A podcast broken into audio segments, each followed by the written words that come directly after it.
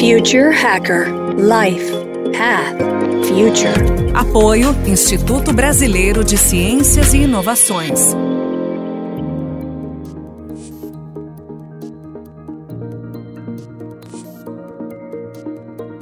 Olá pessoal, bem-vindo de volta ao segundo bloco da entrevista com o Super Luciano Brito, super conhecedor aqui de novas tecnologias como blockchain. Tem aqui uma, uma questão aqui, Luciano, que foi interessante, a gente tem um grupo de WhatsApp de todos os entrevistados do Future Hacker, né? A gente estava falando um pouco né, dessa pandemia, qual é o grande legado dessa pandemia, o que, que pode acontecer.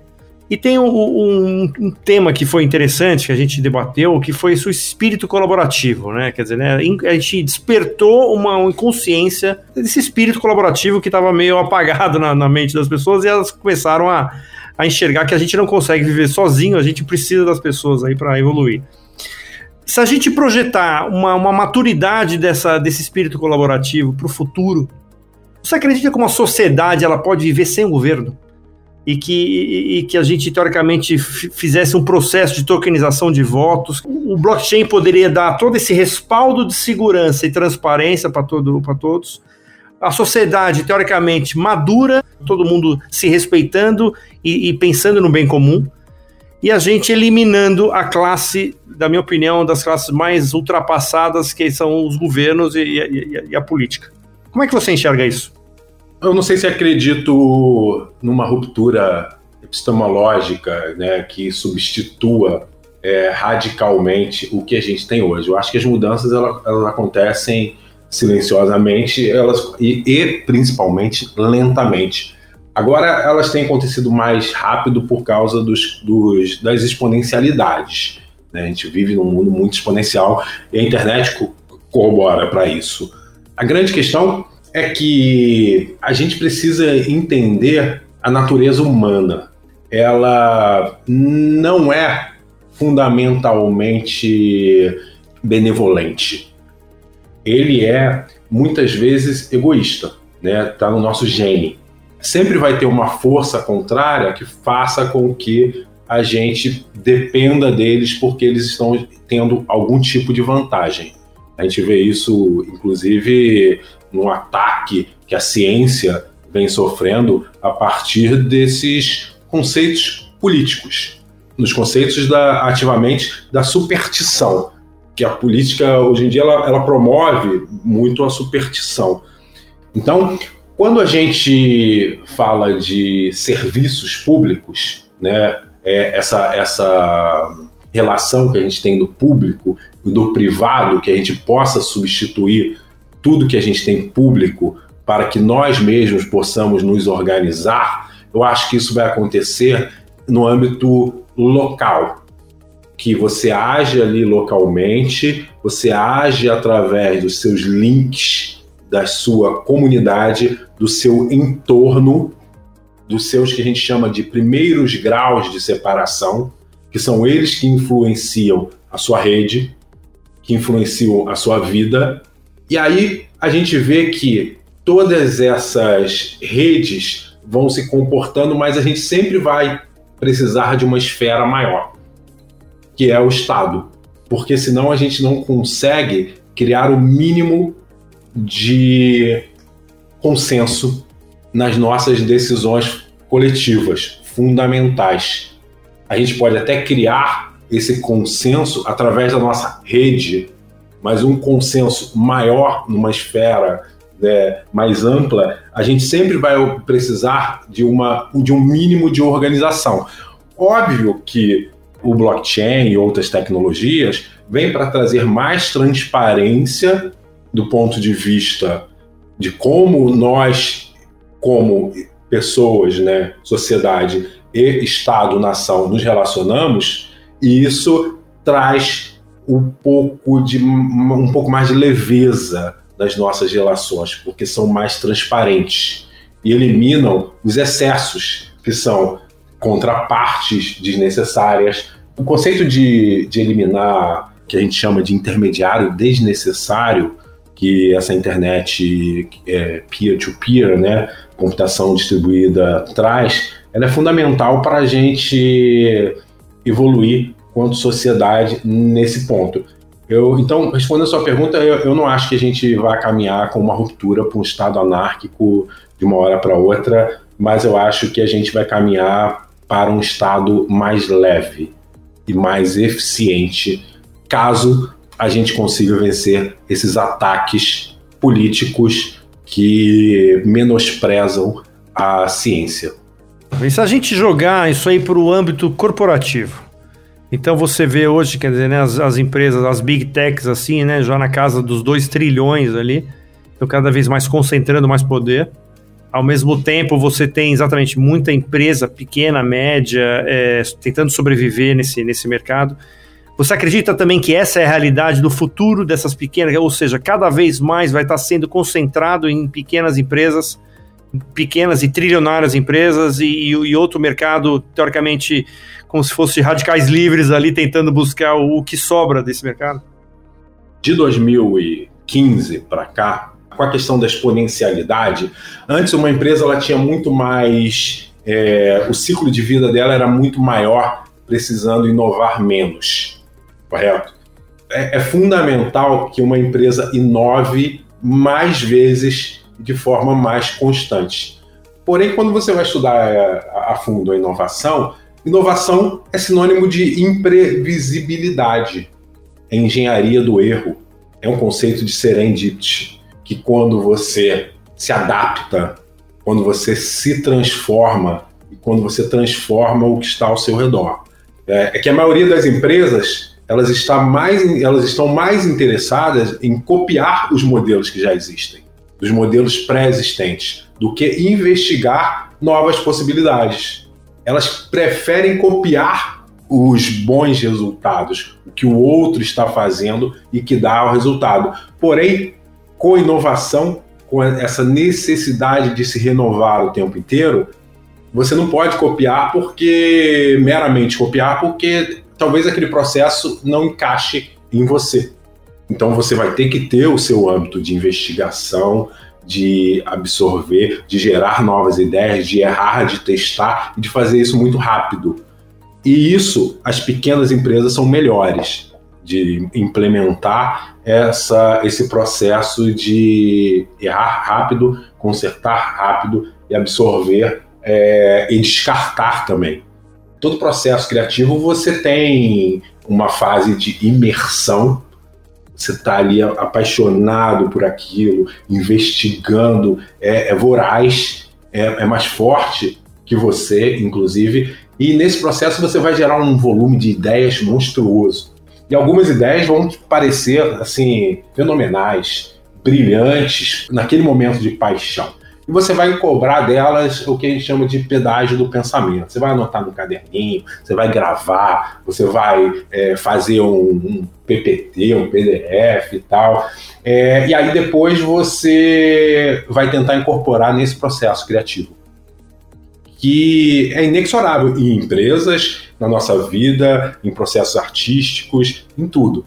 Quando você vai incorporar essa nova ideia que lhe pareceu brilhante, você vê que ela compromete o processo. Você não pode mais absorver ela no processo porque naquele estágio, porque ela compromete, ela foge os princípios, a filosofia, é porque elas têm suas singularidades, suas particularidades.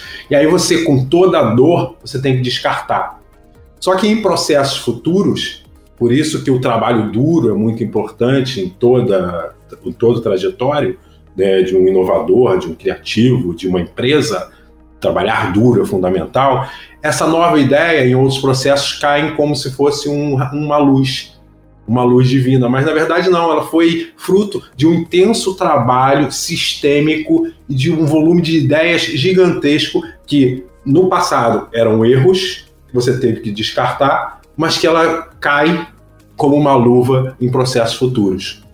Isso aconteceu de forma sistêmica ao longo da sociedade e nas inovações mais é, relevantes que a gente teve até hoje. Perfeito, Luciano. Eu queria entrar num tema agora, que é um tema interessante e polêmico, né? Que é a computação quântica. Tem gente que fala que enquanto a gente está falando agora no, né, no podcast, tem milhões, milhares de caras tentando quebrar o protocolo né, do, do, do blockchain quebrar a criptografia né, do, do, do blockchain. Tem uns que falam que de dois anos, outros vão demorar de cinco anos ou dez anos. Então, primeiro eu queria saber se você acredita nessa, nessa premissa, que sim, exatamente a computação quântica pode é, quebrar mesmo a, a criptografia do, do, blockchain, e qual seria o remédio para não ocorrer isso? Eu acho que pensar em, em, em, computadores quânticos é pensar numa distopia de mundo em todos os âmbitos. É, sistemas bancários, empresas, governos, tudo isso. É improvável que isso aconteça já tem diversas empresas hoje trabalhando em criptografias pós-quânticas que vão é, ser é, consideravelmente, consideravelmente fortes né, e antifrágeis a, aos computadores quânticos. E a gente mesmo já tem papers escritos de contingência contra a criptografia, a, os computadores quânticos.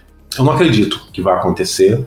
E caso cheguem perto tá, de alguma ameaça, os governos vão ter que mediar isso, porque você acaba com sistemas de bancários. Né? Passa a ter um, um mundo de usuários sem segurança digital alguma. Mas nesse momento pode nascer alguma outra solução ou você acredita que seria uma, um caminho assim que também não, não teria uma substituição que a gente consiga enxergar hoje a isso? As soluções vêm através de novas criptografias. E já tem bastante. Não faz sentido acreditar que os computadores vão destruir as criptografias em última instância, porque gera um pânico total no mundo. Perfeito. Luciano, me vamos falar é, rapidinho agora sobre né, os, os tipos de blockchain, né? Você tem o privado, você tem o público, você tem o híbrido que estágio que estão esses três tipos de, de, de blockchain hoje? O termo blockchain, né, ele é o termo adotado para redes públicas, né? Quando você tem essa descentralização em última instância, quando você leva muito a sério a descentralização. A própria rede que é, que é, que é a mais resiliente, que é a mais antifrágil, que traz toda essa segurança, que é a rede do Bitcoin, ele abriu mão da escalabilidade para ter a segurança e a descentralização assim a nível máximo, extremamente elevado, porque traz essa capilaridade dos nós que validam as transações, que são os guardiões dessa rede. Quando você fala de blockchains privados, que na verdade são os DLTs, né? Você pressupõe, correto, que esses nós eles são parceiros, pontos de contato que estão muito próximos uns dos outros a nível de comunicação que a gente chama de graus de separação. Eles são perfeitos para você montar, no meu ponto de vista, espécies de consórcios, empresas que têm já os seus parceiros pré-definidos, precisam fazer acordos diariamente e com alto nível de escalabilidade, e eles precisam confiar e automatizar esses acordos entre eles. Entende que é um uso e uma função completamente diferente do que a gente veio falando até agora, que é de descentralizar ao máximo para que a gente gere essas automações paralelas à rede. Então o blockchain ele tem um conceito muito mais amplo do que você criar consórcios a partir que dos nós validadores serem seus parceiros para que vocês entrem em acordos uns com os outros para que eles entrem em acordos uns com os outros.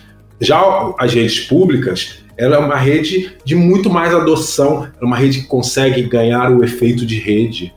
Eu sempre falo que a economia ela vem de, né, do período industrial, onde sua governança ela era extremamente hierárquica, seus modelos de negócio baseados em escalabilidade na cadeia de produção, então gastava-se muito para desenvolver um protótipo, uma versão, um carro novo, um celular novo, e depois o modelo de negócio era, era baratear a fabricação em escala daquilo.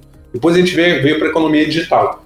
A Amazon e as plataformas que a gente conhece, a Amazon mesmo veio com uma é, é uma governança um pouco mais distribuída, né? Então você tem a própria Zappos, que o, o criador, fundador e CEO faleceu ano passado, acho que foi uma perda incrível, que criou os conceitos de governança através da holocracia, bem distribuída. Então a gente teve um avanço nisso e a gente teve um, um modelo de econômico de negócios através de construir uma plataforma e use para outros mercados também, como a Amazon, e depois vieram as APIs e deu uma escalabilidade sem precedentes e a Amazon se tornou aí a maior empresa do mundo, segunda maior, né? E agora está indo para onde?